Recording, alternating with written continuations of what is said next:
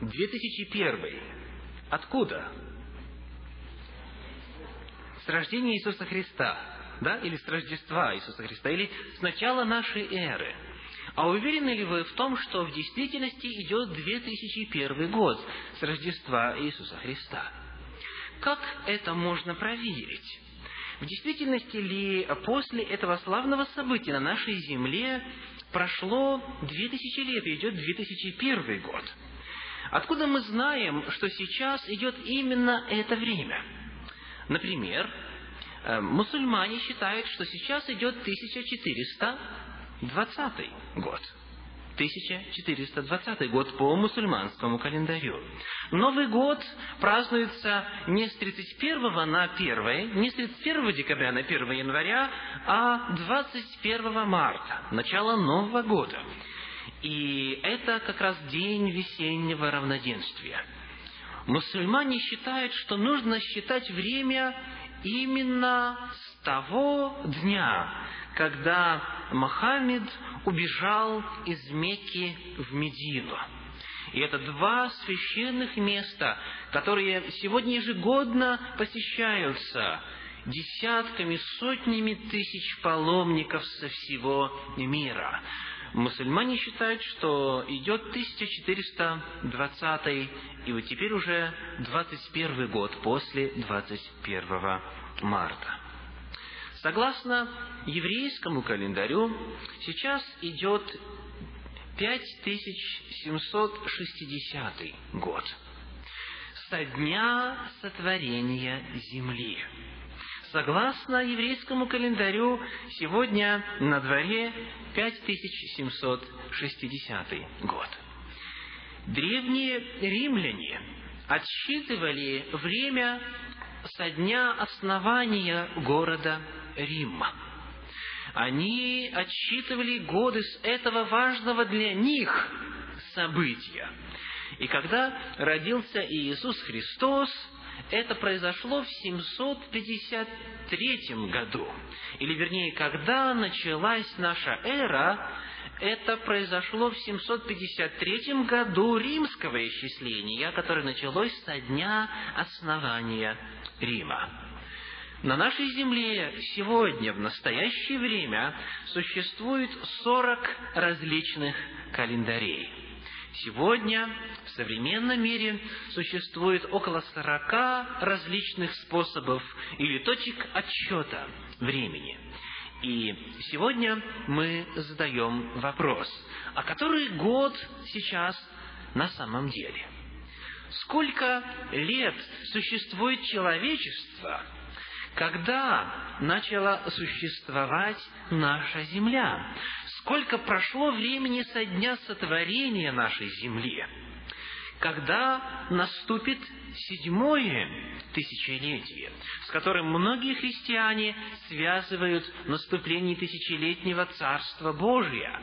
Когда это все произойдет, где мы находимся с вами в хронологии времени, начиная со дня сотворения? Интересный вопрос. Сегодня мы на основании Священного Писания исследуем то, что Бог желает сказать нам в ответ на этот вопрос. Сегодня мы откроем Священное Писание и посмотрим, какую хронологию предлагает оно для возраста нашей Земли. И сегодня мы сможем посчитать точно, сколько лет нашей Земле и когда начнется седьмое тысячелетие. Итак, если вы готовы, мы отправляемся в это путешествие по исследованию Библии, что представляет собой возраст нашей Земли. Наша эра, само понятие наша эра, непосредственно связано с уникальной личностью, с Иисусом Христом.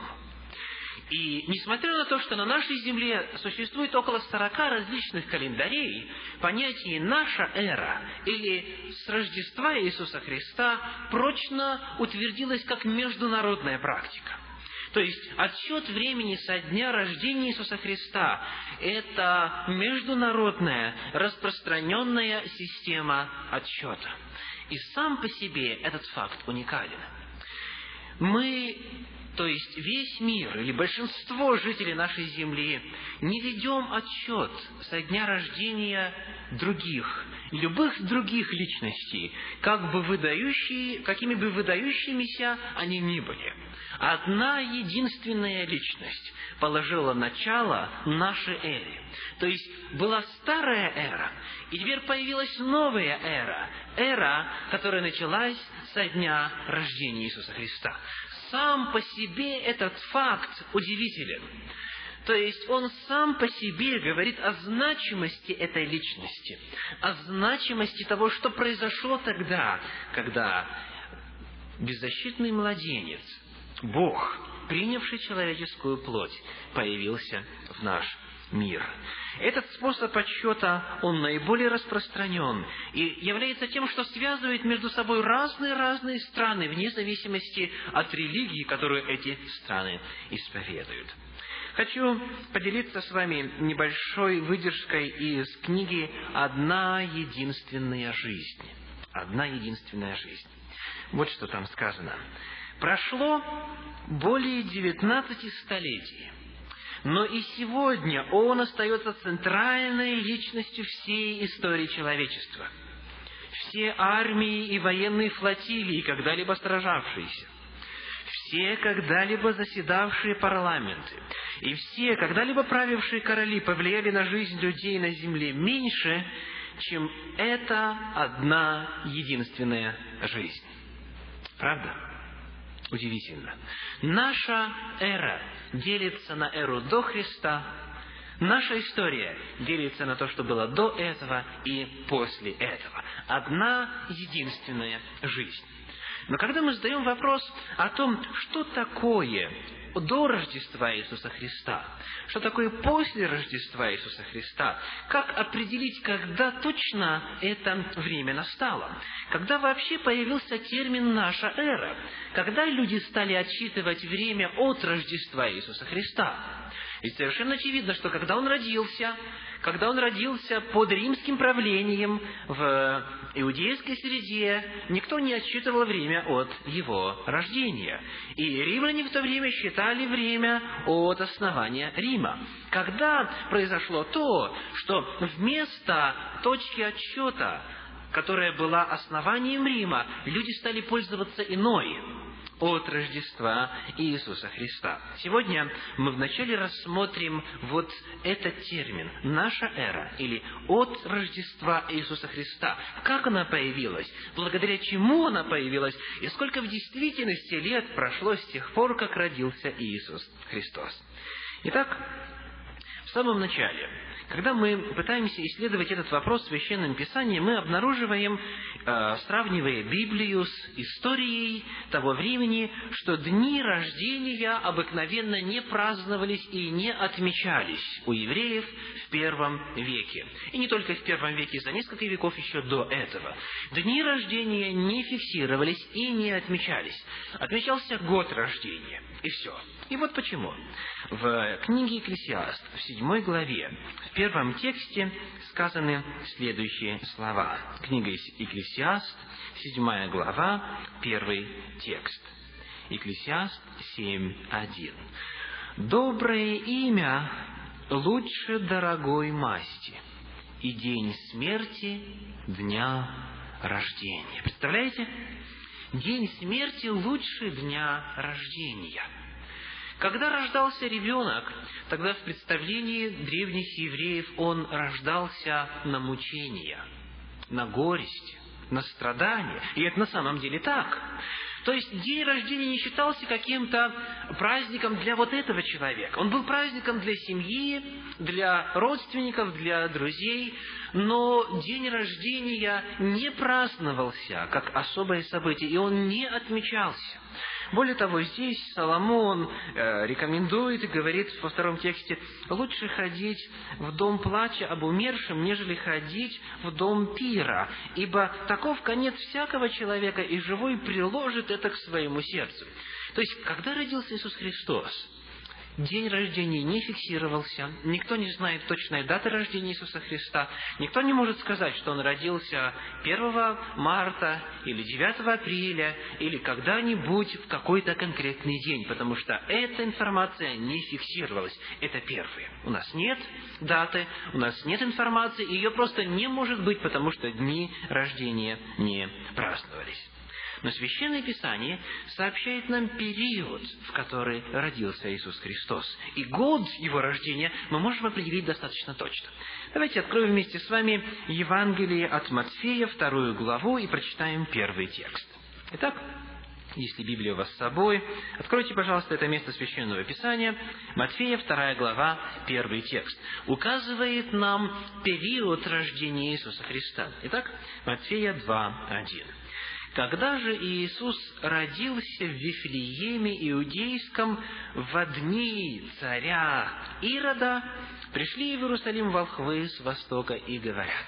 Итак, когда родился Иисус Христос, сказано в дни царя Ирода, в дни правления Ирода Великого, как знает его история того времени. Иисус Христос родился во время правления Ирода. И вы помните, тогда, когда Священное Писание описывает рождение Иисуса Христа, Библия рассказывает о том, как Ирод из страха, что родился его соперник, что сделал? Издал указ о том, чтобы умертвить, убить всех младенцев в возрасте от двух лет и ниже. И вот когда мы обращаемся к истории для того, чтобы узнать, в каком же году, в какое же время правил Ирод, историк Иосиф Флавий сообщает, Иосиф Флавий сообщает, что незадолго до смерти Ирода произошло лунное затмение. Вы помните, что Иисус Христос вместе с родителями вернулся из Египта, снова назад в Палестину как раз после смерти Ирода. То есть, когда Ирод издал этот указ об истреблении всех младенцев, ангел явился ночью во сне или в видении Иосифу и говорит, спасай младенца и матери его, потому что Ирод ищет убить его. И они, сказано, убежали в Египет, и он там был до дня смерти Ирода. И после смерти он вернулся. Итак, что у нас есть? Какая информация? У нас есть информация о том, что Христос родился во время правления Ирода, и э, он должен был быть около двух лет тогда, когда он э, убежал, Иисус Христос, вместе с родителями, спасаясь в Египет, и вернулся тогда, когда Ирод умер. Итак, Иосиф Флавий сообщает, что смерть Ирода произошла тогда, когда произошло лунное затмение. Незадолго до смерти Ирода произошло лунное затмение. И история знает, когда это случилось. Итак, лунное затмение было в третьем году до нашей эры. Третий год до нашей эры. Итак, то есть Ирод умер, сказано, незадолго до этого события. То есть примерно в третьем году до нашей эры, э, до, до нашей эры наступила смерть Ирода. Итак, мы теперь можем посчитать, сколько лет было и когда родился Иисус Христос. Если Ирод послал истребить младенцев от двух лет и ниже, то Христос должен был родиться когда? Где-то в пятом году до нашей эры. Обратите внимание, не в нулевом году или не в первом году нашей эры, а в пятом году до нашей эры. Дело в том, что Иисус Христос мог родиться в четвертом году до нашей эры. Вот почему. Дело в том, что в Ветхом Завете и в системе подсчета времени у древних иудеев часть дня считалась полностью днем, часть года считалась полностью годом. Когда мы исследуем Ветхий Завет и описывается, например, как какой-то царь вошел на престол, ну, предположим, он вошел на престол 28 декабря какого-то года.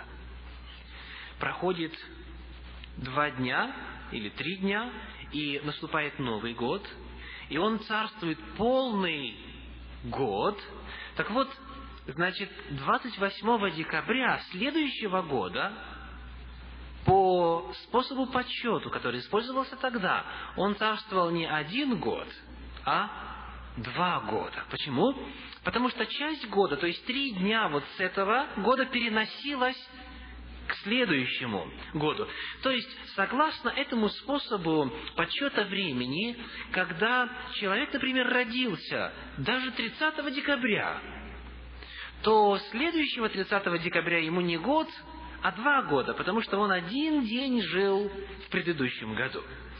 Итак, а, принимая все это во внимание, мы можем сказать, что Иисусу Христу достаточно было а, иметь возраста один год и хотя бы один дополнительный день, и тогда он уже входил бы в какую категорию? Два года. Да? То есть, как только один э, день Нового года захвачен, все, считается, что человек уже живет два года вместо одного. Иными словами, когда мы собираем всю эту информацию из Священного Писания и из историков того времени, мы приходим к заключению, что Иисус Христос родился или в пятом, или в четвертом году до нашей эры. То есть получается, что Иисус Христос родился на четыре года раньше Рождества Христова. Да? То есть мы говорим э, три года до Рождества Христова, пять лет до Рождества Христова. То есть мы используем фразу «наша эра» и фразу «до Рождества» и «после Рождества» как синонимы, как тождественные понятия. То есть на самом деле сегодня на дворе от Рождества Иисуса Христа сколько лет или который год идет? 2005. 2005 год. Как же получилось так, что произошла ошибка на четыре года? Э, кто установил, что Иисус Христос родился именно вот тогда и сделал ошибку в этом способе исчисления и в этой попытке установить? Итак, в средние века, когда церковь уже набрала силу, и когда она уже была достаточно могущественной для того, чтобы определять законы, рамки поведения и правила поведения, это произошло. Но прежде чем мы обратимся к этому, давайте посмотрим, что говорит Священное Писание о возрасте Иисуса Христа тогда, когда Он начинал свое служение. Я а, приглашаю вас открыть Э, Евангелие от Луки, третью главу, тексты с первого по третий. Евангелие от Луки, третья глава, тексты с первого по третий. В пятнадцатый же год правления Тиверия Кесаря, когда Понтий Пилат начальствовал в Иудее, Ирод был четверовластником в Галилее – при первосвященниках Анне и Каяфе был глагол Божий Киану, сыну Захарии, в пустыне, и он проходил по всей окрестной стране Иорданской, проповедуя крещение и покаяние для прощения грехов. И вот когда Иоанн Креститель совершал эту проповедь, сказано в этой же главе текста 21 и 22, когда же крестился весь народ, и Иисус, крестившись, молился, отверзлось небо, и Дух Святой не шел на него в телесном виде, как голубь. Итак, Иисус Христос крестился тогда, когда Иоанн Креститель начал совершать свое служение, когда он начал крестить народ. Скажите, когда это произошло? В пятнадцатый год правления Тиверия Кесаря. То есть Иисус Христос был крещен, и после этого началось его общественное служение тогда, когда был пятнадцатый год правления Тиверия Кесаря. Помните ли вы, какой это был год нашей эры? Тиверий Кесарь, согласно историческим данным, начал править в двенадцатом году нашей эры. То есть 12 плюс 15 приводит нас 27 году. Иисус Христос начал свое служение в 27 году нашей эры, при нашем теперешнем времяисчислении. Но сколько ему было лет тогда, когда это произошло? Да, в Евангелии от Луки, в Евангелии от Луки, в третьей главе, в 23 тексте сказано, Луки, 3 глава, текст 23, 3, 23. Иисус, начиная свое служение, был лет тридцати. Итак, получается, что в 27 году нашей эры Иисус Христос был лет 30, как говорит Лука. Я хочу обратить ваше внимание на то, что он не говорит прямо, что ему было 30 лет. Он говорит, был лет 30. Он использует такую фразу, которая а, говорит о таком приблизительном времени. И вы помните, что евангелист Лука, когда под вдохновением Святого Духа он слагал строки своего Евангелия, он пользовался информацией очевидцев. В первой главе этого Евангелия, в Евангелии от Луки, в первой главе, тексты с первого по четвертый говорят следующее. Луки, первая глава, тексты с первого по четвертый. Как уже многие начали составлять повествования о совершенно известных между нами событиях, как передали нам то бывшие с самого начала очевидцами и служителями слова, то рассудилось и мне по тщательном исследовании всего, сначала по порядку описать тебе, достопочтенный Феофил, чтобы ты узнал твердое основание того учения, в котором был наставлен. Итак, Лука говорит, что прежде чем написать это Евангелие, он что сделал? Он провел тщательное исследование. Да? Он произвел исследование, он собрал все факты, он опросил всех очевидцев, он собрал все сведения. То есть он очень тщательно все описывает. Видите, сколько он перечисляет имен? В пятнадцатый год правления Тиверия Кесаря, когда Понтий начальствовал в Иудее, тот был там-то, тот был там-то. Он очень тщательно, хронологически, исторически излагает свое повествование. Однако, он не был уверен в точности возраста Иисуса Христа тогда, когда Христос начинал свое служение. Потому что фраза, которую он использует и в синодальном переводе, и в оригинале, она а, не говорит, что это было точно 30 лет. Сказано, был лет 30.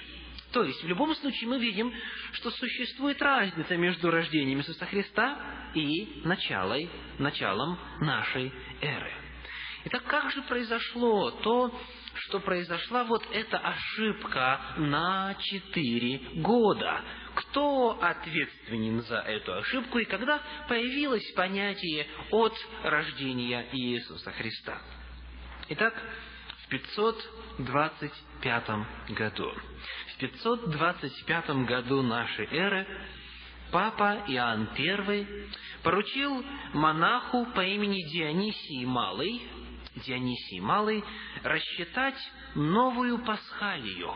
Пасхалия – это э, график, по которому происходит и назначается Пасха каждый год. Вы знаете, что как в католической, так и в православной церкви Пасха каждый год прыгает, она не приходится на одно и то же число. И это зависит от движения небесных тел. То есть все зависит от расположения небесных светил. Именно исходя из этого вычисляется время Пасхи. А, способ, кстати, который а, в Библии а, очень трудно найти но это немножко другой вопрос. Когда Дионисий Малый, который был исследователем, был астрономом, был ученым своего времени, стал составлять новую пасхалию на следующий отрезок времени, чтобы знать заранее, когда следующая Пасха будет в каждом году, чтобы объявлять заранее, он обнаружил удивительную закономерность. Он обнаружил, что существует точно определенная закономерность в повторении движения небесных тел. То есть, когда он исследовал расположение небесных тел, он обнаружил, что с определенным шагом, с периодом, с интервалом в какое-то определенное количество лет, число Пасхи совпадает. То есть, приходит на тот же самый день в определенное количество лет. То есть он обнаружил вот эту закономерность, и когда он это обнаружил, ему показалось, что он может, посчитав назад, до времени смерти и рождения Иисуса Христа, он может высчитать год, когда Иисус Христос родился. И вот дело в том, что в это время, в 525 году, когда этот процесс происходил, в Римской империи по-прежнему пользовались римским календарем. В то время использовался календарь, который отсчитывал годы со времени правления императора Диоклетиана. Со времени правления императора Диоклетиана считались годы, в то время, когда была составляема эта новая Пасхалия. И э, Дионисий Малый предложил руководству церкви, предложил папе изменить это. Дело в том, что Диоклетиан был одним из ярых гонителей церкви в прошлом. Многие христиане пострадали во время его преследований. И э, христиане решили, с какой стати мы будем отсчитывать время со, со времени правления или со дня начала правления языческого императора, который столько зла принес церкви. И поэтому, когда вот этот процесс подсчета движения небесных тел происходил, Дионисий Малый пришел к заключению о том, что можно установить точный год рождения Иисуса Христа. И он сделал ошибку на четыре года. С того времени, с середины шестого века, примерно с середины шестого века нашей эры, стали считать уже не от основания Рима в Римской империи, не от времени правления э, императора Диоклетиана, второй способ, а от рождения Иисуса Христа. Но этот год рождения был уже э, вычислен назад, ретроспективно, без каких-либо фактов, без каких-либо исторических данных, просто на основании математических подсчетов этого монаха Дионисия Малого. И вот сегодня известно, что в этих подсчетах есть ошибка как раз на четыре года. Итак, вот таким образом мы с вами получили понятие «наша эра» или BC, Before Christ, или AD, что является сокращением для латинских слов «Анна Домини», дословно «год Господа», то есть со дня появления Господа. То есть вот эти сокращения и эти понятия пришли к нам из Средневековья, тогда, когда Дионисий Малый сделал эти подсчеты, и там вкралась ошибка. Итак, мы с вами исследовали вопрос о том, какой год сейчас на самом деле. И мы увидели, что на самом деле от Рождества Иисуса Христа, если быть точными, сейчас 2005 год, а не 2001 год. И вот когда несколько э, месяцев назад наша э, Вселенная или наша Земля, э, в частности, я могу говорить о России, поскольку в то время был там, когда 2001 год заканчивался, да, когда подходил в начале к концу 1999 год, когда он подходил к концу, и когда приближался 2000 год, для многих людей это была магическая цифра. Многие предрекали пришествие Иисуса Христа, конец света. Многие говорили, вот, смотрите, две тысячи лет уже заканчивается, то есть мы должны к чему-то важному подойти. Христиане обычно считают как? Две тысячи лет до потопа, две тысячи лет после потопа до Христа и две тысячи лет до нашего времени. То есть мы приближаемся к седьмой тысячи лет. А это как раз время, когда очень многие ожидают наступления Царствия Божьего. Поэтому был огромный ажиотаж.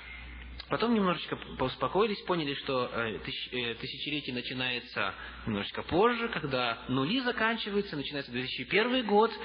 И вот когда я уже был здесь, в Соединенных Штатах, также а, очень много христианских проповедников, обращаясь к своим церквам, пугали людей этой датой. Вот, осталось столько-то времени, осталось столько-то, последнее воскресенье, или предпоследнее воскресенье, последнее воскресенье, а там неизвестно что.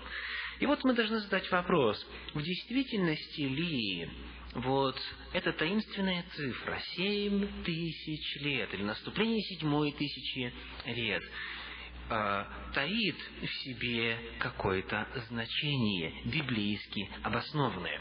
Мы точно знаем, что мы уже вошли в третье тысячелетие после рождения Иисуса Христа, потому что идет 2005 год после рождения Иисуса Христа.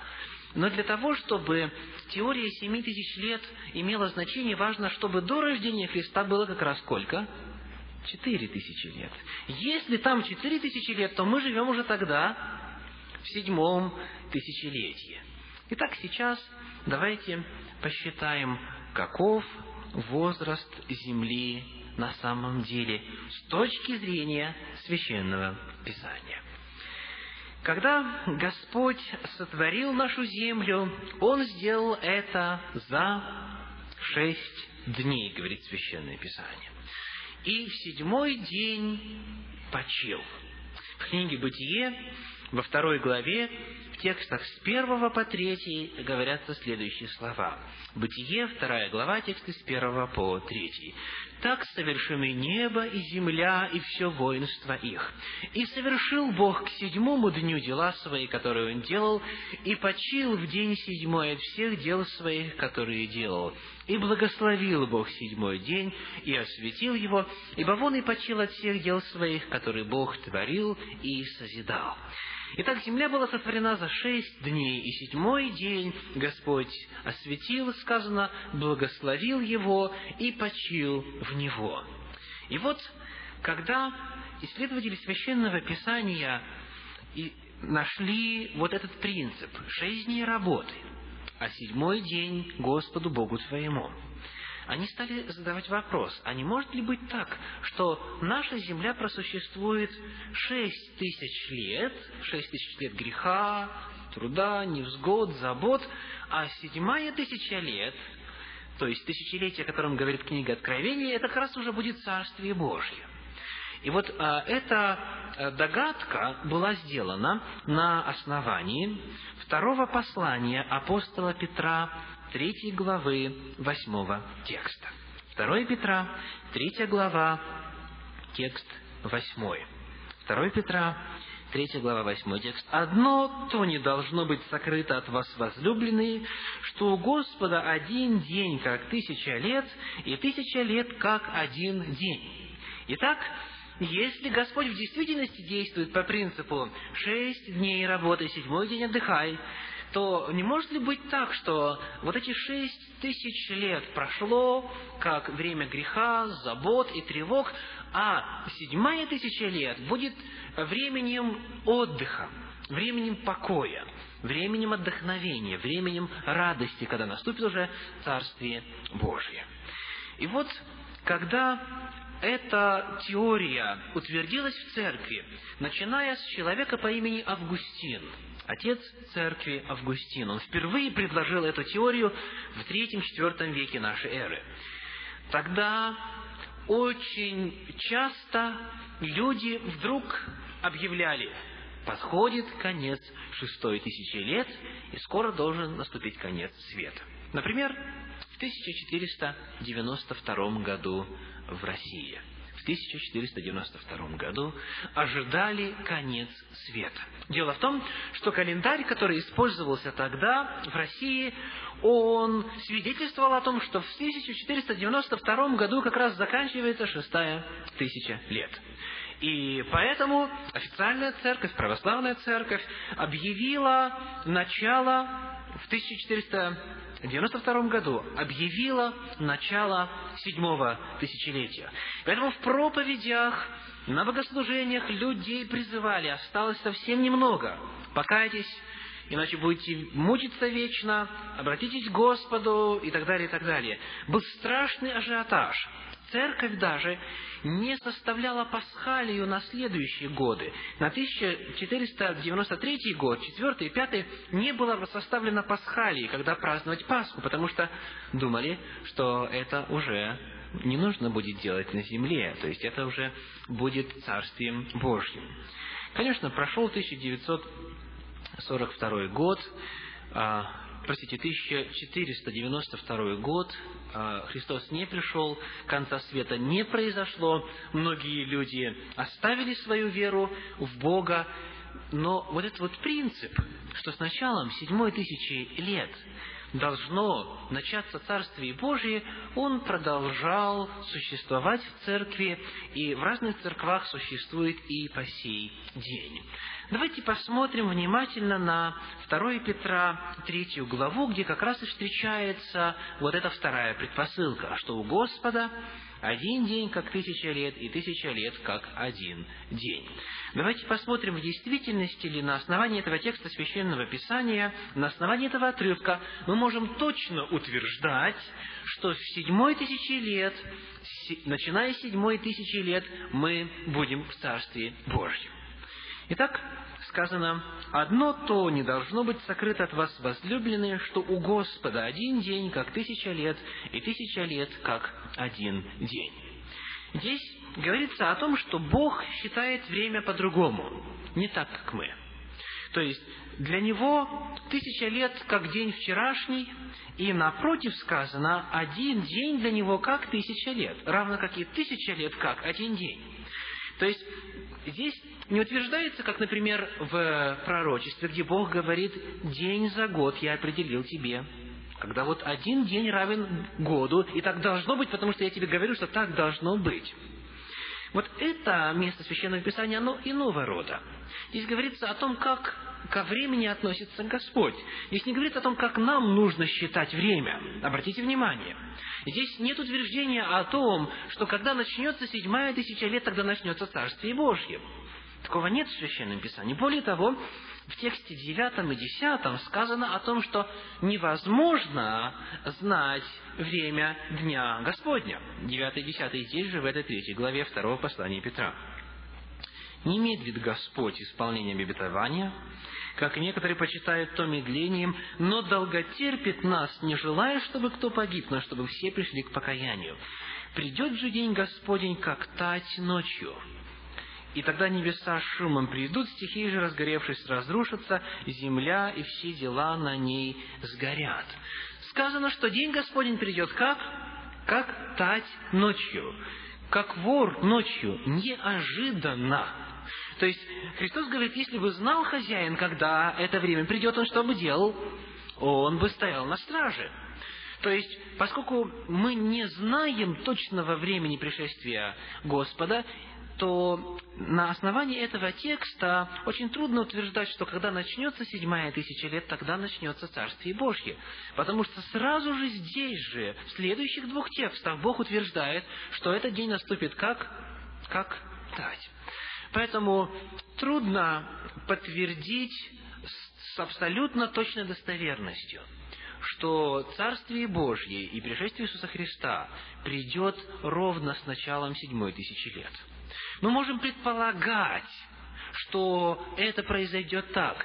И мы можем сказать, да, это было бы логично, что потом тому, как есть принцип шесть дней работы, седьмой день отдыхай, Бог в данном случае действовал бы точно так же. Но мы не можем сказать, что Библия точно об этом говорит. То есть есть предположение, и оно может быть подкреплено некоторыми аргументами, но вот контекст этого высказывания, он а, он сохраняет нас и предостерегает нас от того, чтобы мы высказывали слишком категоричные суждения по этому поводу. Итак, вот сделав это предварительное замечание, давайте теперь обратимся к тому, сколько Библия говорит, или как она говорит о том, сколько лет нашей Земле. Какой год сейчас идет со дня сотворения Земли. Итак, Первый период времени – это от сотворения до потопа. От сотворения до потопа. Время указано пятой главе книги «Бытие». Книга «Бытие», пятая глава. Здесь перечисляется родословие от Адама до кого?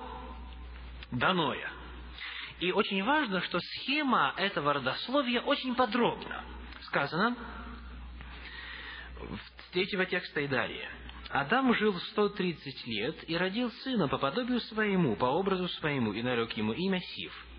Дней Адама по рождении Имсифа было 800 лет, и родил он сынов и дочерей. Всех же дней жизни Адамова было 930 лет, и он умер. Обратите внимание, очень точно – то есть это точнейшая хронология.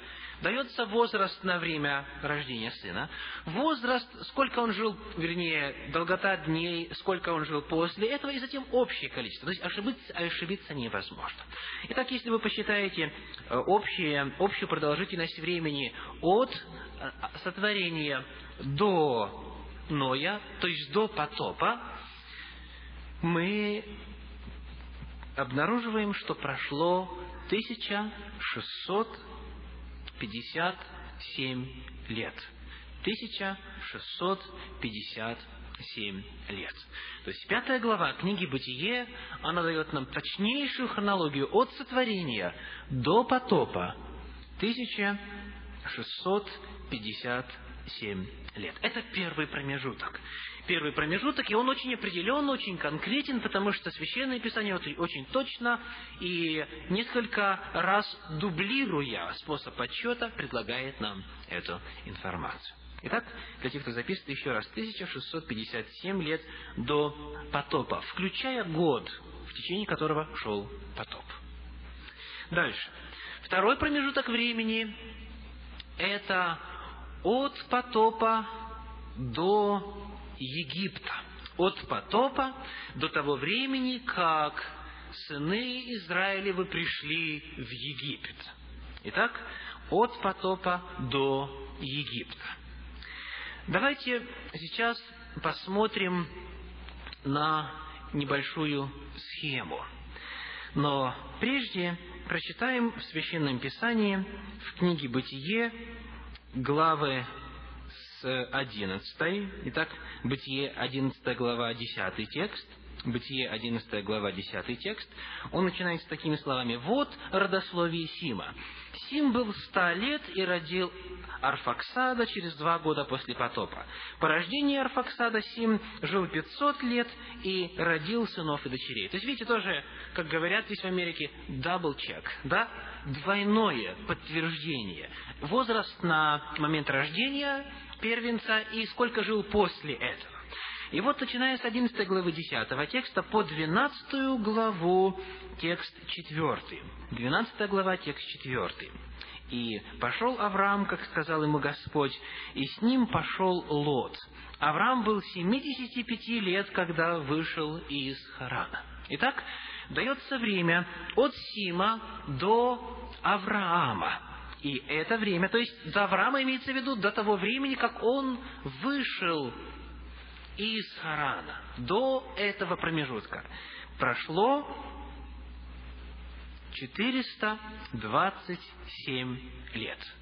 То есть э, нам просто нужно взять и сложить вот эти все промежуточки, да, родил сына, потом прожил столько и так далее, и так далее. Так, вот в этом месте 11 глава книги Бытие, вплоть до 12 главы 4 текста, у нас Общая сумма 427 лет. Теперь я хочу кое-что пояснить. Я сказал о том, что время или второй промежуток от потопа до Египта. Почему до Египта? Дело в том, что когда Авраам вышел из Ура Халдейского, вот он, Ур, вот Харан, когда он вышел из Харана, сказано, ему было 75 лет, и вот когда он вышел оттуда, то вот эта вся территория принадлежала Египту. В XIX веке, до нашей эры, вся территория Палестины, вот Аравия здесь, а, вот то, что начиналось после Ефрата, вот эта вся территория принадлежала Египту.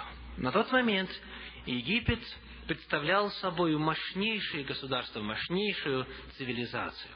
Поэтому, когда Авраам вышел из Харана, тогда он вошел, когда он путешествовал вот здесь, вот по территории Палестины, он вышел оттуда и вошел на египетскую территорию. Чрезвычайно важный момент. Итак, от э, времени потопа до времени, когда Авраам вышел из Харана и стал ходить по территории Палестины, по территории, которая тогда принадлежала Египту. Прошло 427 лет. Идем далее. Сколько лет сыны Израилевы были в Египте? Это еще один промежуток времени, да? Еще один промежуток времени. Мы сейчас вернемся к тому слайду. В книге «Исход», в 12 главе, тексты 40 и 41 говорят об этом. Исход, 12 глава, тексты 40 и 41. «Времени же, в которое сыны Израилевы обитали в Египте, было 430 лет». По прошествии 430 лет в этот самый день вышло все ополчение Господней земли египетской ночью. Итак, в Египте народ израильский находился 430 лет.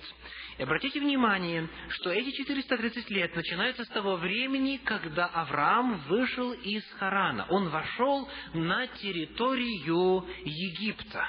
И вот всего времени, когда сыны Израилевы обитали на этой территории, прошло 430 лет, говорит Священное Писание. То есть у нас добавляется еще один очень важный промежуток – 430 лет. Хорошо? Идем дальше.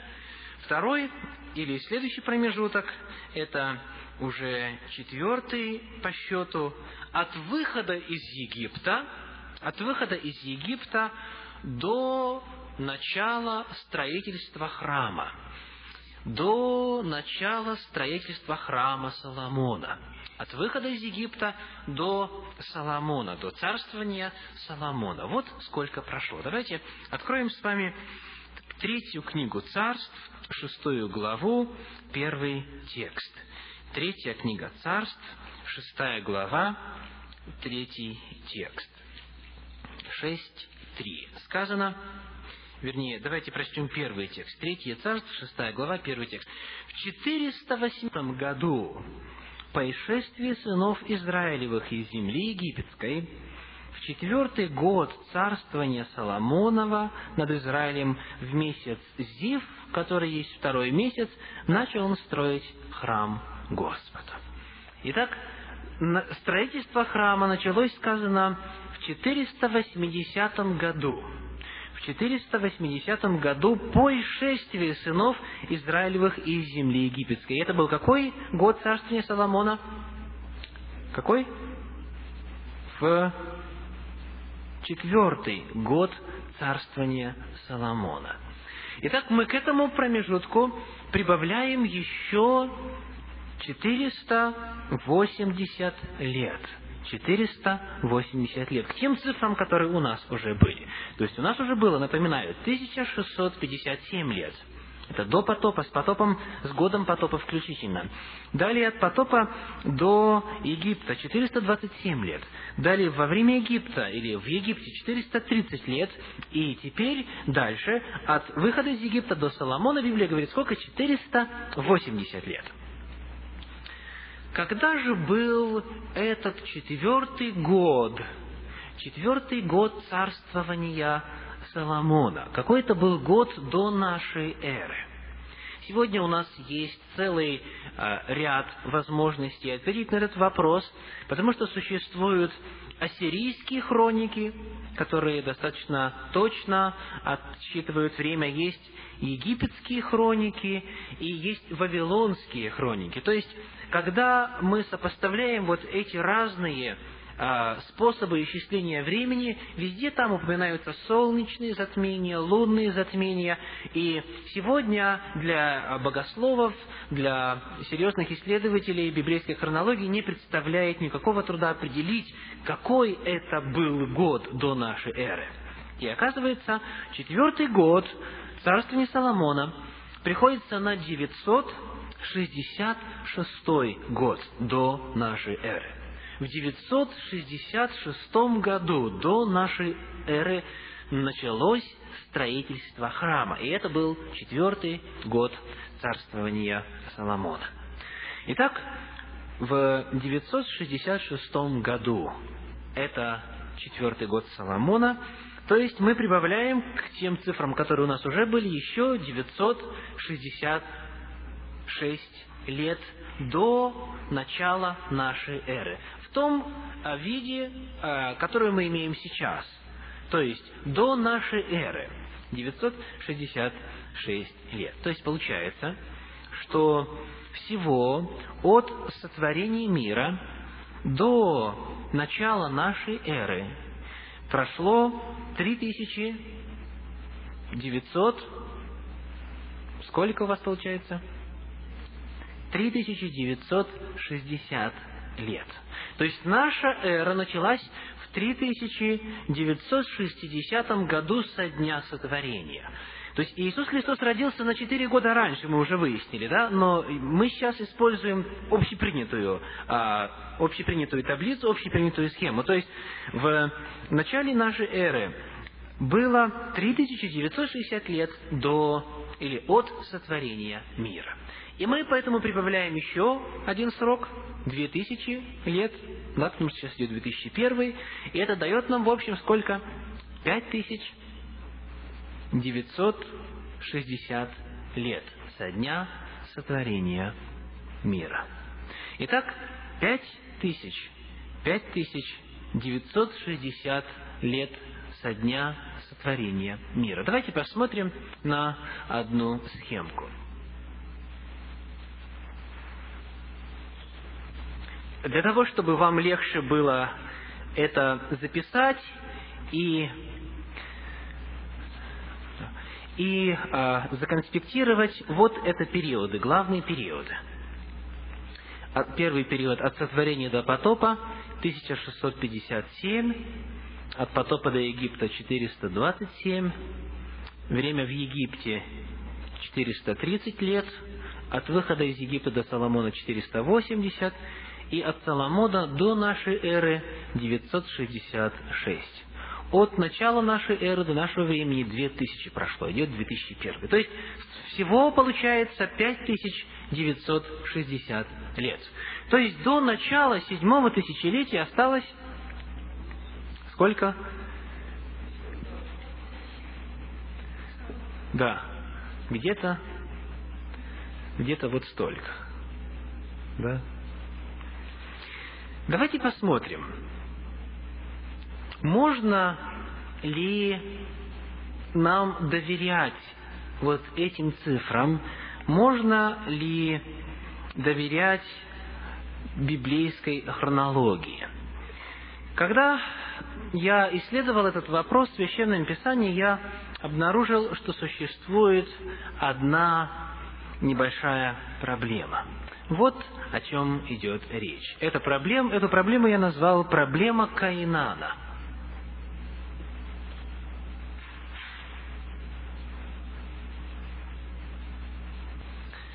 Вы знаете, что в Евангелии от Луки в третьей главе приводится родословная Иисуса Христа – и там прослеживаются все поколения от времени Иисуса Христа вплоть до Адама.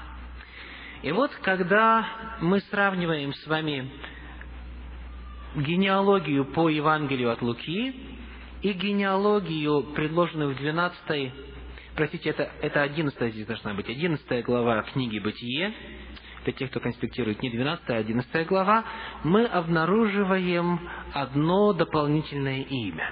Итак, Сим, Арфаксат, и здесь также Сим, Арфаксат, и дальше Сала, Ивер, э, Фалек, Рагав, Серух, Нахор, Фара и Авраам.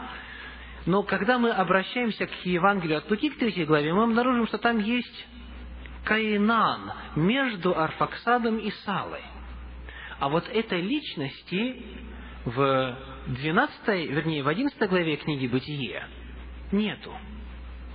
То есть Сава является сыном Арфаксада. А по Евангелию от Луки Сала является внуком Арфаксада. То есть есть опасность того, что добавляется еще целый промежуток жизни человека. А в то время люди жили по 500-600 лет после потопа. То есть вы видите, что это может полностью а, лишить нас всякой точности в подсчетах того, сколько же Земле на самом деле лет. Поэтому, когда мы с вами говорим о том, что сегодня а, нашей Земле 5960 лет – мы должны сделать одну оговорку. При условии, при условии, что Каинан не существовал. Дело в том, что Евангелие от Луки описывает двух Каинанов. Один, который был несколько поколений сразу после Авраама, а, простите, Адама, а другой Каинан, который после потопа. То есть некоторые исследователи Библии предполагают, что, может быть, просто произошла ошибка, или во время переписывания, или каким-то еще образом, что Каинан просто был дважды вписан, потому что он есть он есть там а, с самого начала, когда только описывается, э, описываются люди после сотворения Адама.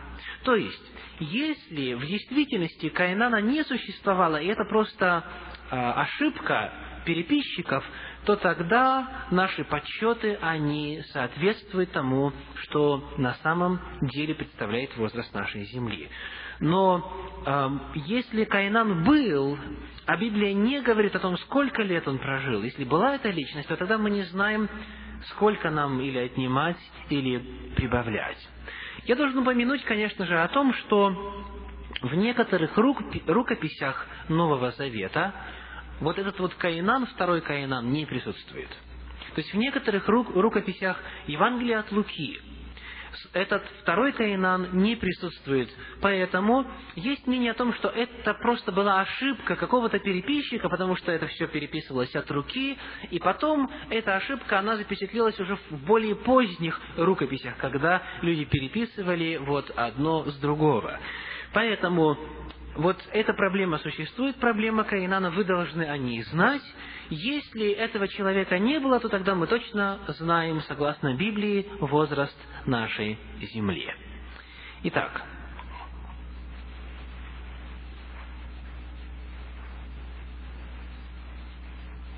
сегодня мы посвятили время для того, чтобы ответить на вопрос, когда начнется седьмое тысячелетие – Произойдет ли в связи с этим в действительности, согласно Библии, нечто значимое, нечто значительное на нашей земле? Мы кратко коснулись вот этой теории седьмого тысячелетия, попытались ее оценить. Мы также выяснили, что такое наша эра, когда появилось это понятие. Мы выяснили, какой год в действительности идет после Рождества Иисуса Христа. И мы определили, сколько, согласно Библии, времени существует наша земля при условии, что вот эта проблема со вторым Каинаном решает, решается. Но если такой человек на самом деле был, тогда наши представления и наши подсчеты только временны. Желает ли Господь, чтобы в зависимости от того, сколько лет осталось до наступления седьмого тысячелетия, либо охлаждалось, либо наоборот возгревалось наше желание служить Ему и жить благочестивой жизнью. Очень часто, когда мы смотрим на историю христианской церкви, мы обнаруживаем, что как только назначалась какая-то дата, люди сразу становились святыми.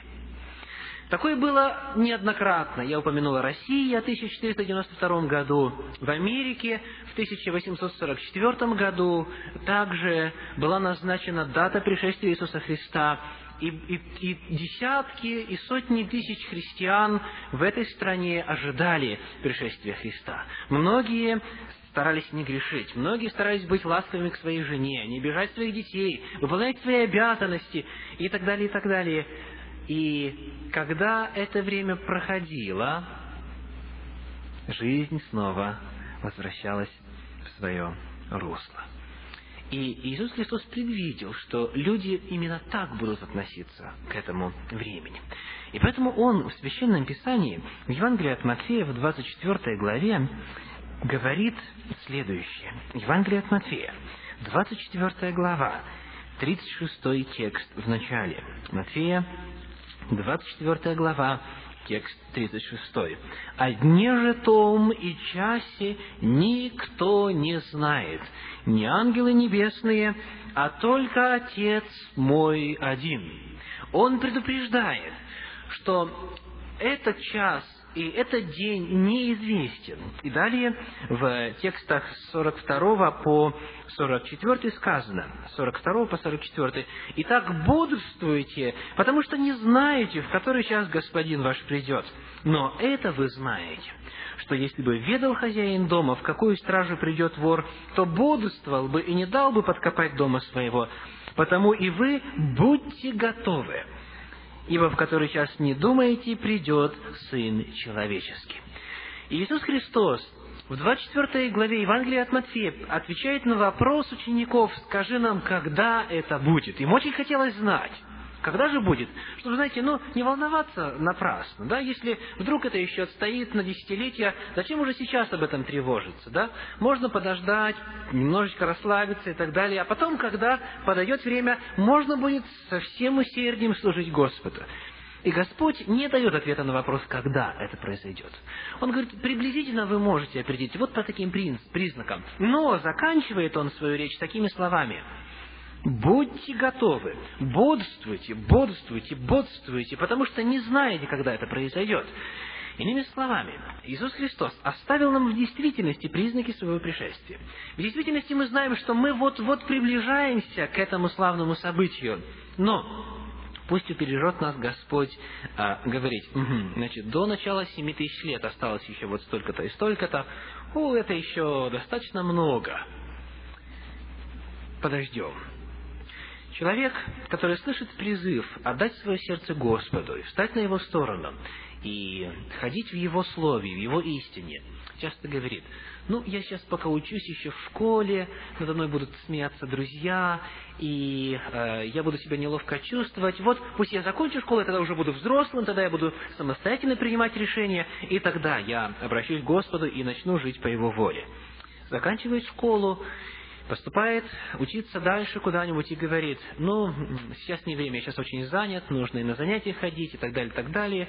Вот, э, когда я закончу, предположим, это учебное заведение, у меня уже будет своя профессия, тогда смогу сам своим временем распоряжаться, вот тогда я буду слушать Господу.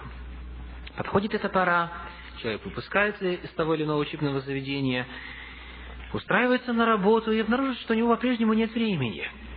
И он говорит, ну вот, может быть, теперь, когда уже на пенсию выйду, вот тогда.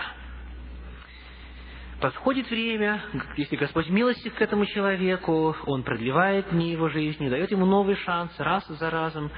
Человек выходит на пенсию и вдруг обнаруживает через э, некоторое время, что у него столько дел, что он даже никогда и не думал, что люди на пенсии могут быть так заняты.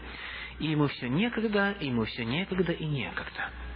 Поэтому Священное Писание говорит, будьте готовы всегда. Для кого-то этот час может наступить завтра, или, может быть, даже сегодня. Мы не знаем, когда наступит время нашего отшествия. Мы не знаем, когда наступит время нашей смерти. И поэтому Священное Писание пытается всегда наш взор отвернуть или отвратить а, от сосредотачивания над на датах, на конкретных каких-то периодах, к тому, чтобы сосредоточить свое внимание на укреплении взаимоотношений с Господом. Потому что если это будет, то тогда, когда бы не пришел Господь, сегодня ли, через месяц ли, через год, через несколько лет, не имеет значения. Мы готовы, потому что мы любим Господа, потому что мы знаем Господа, потому что мы стремимся от всего сердца жить с Ним и по Его воле. Это самое главное. Поднимемся для совершения молитвы.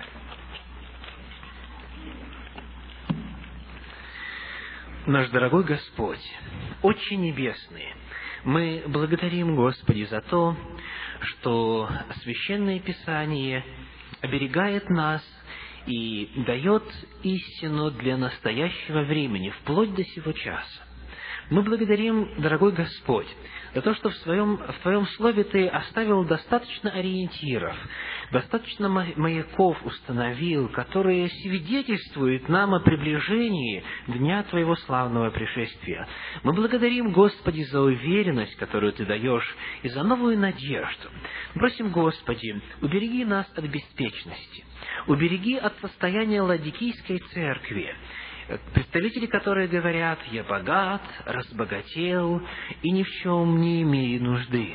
Помоги, Господи, постоянно осознавать нужду в Тебе.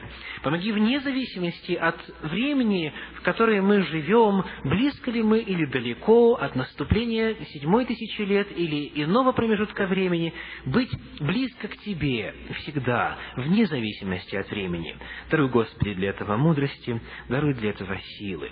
Мы просим сейчас сохрани в пути каждого, собери нас снова завтра во имя Твое, пусть имя Твое будет прославлено во имя Отца, Сына и Святого Духа молимся. Аминь.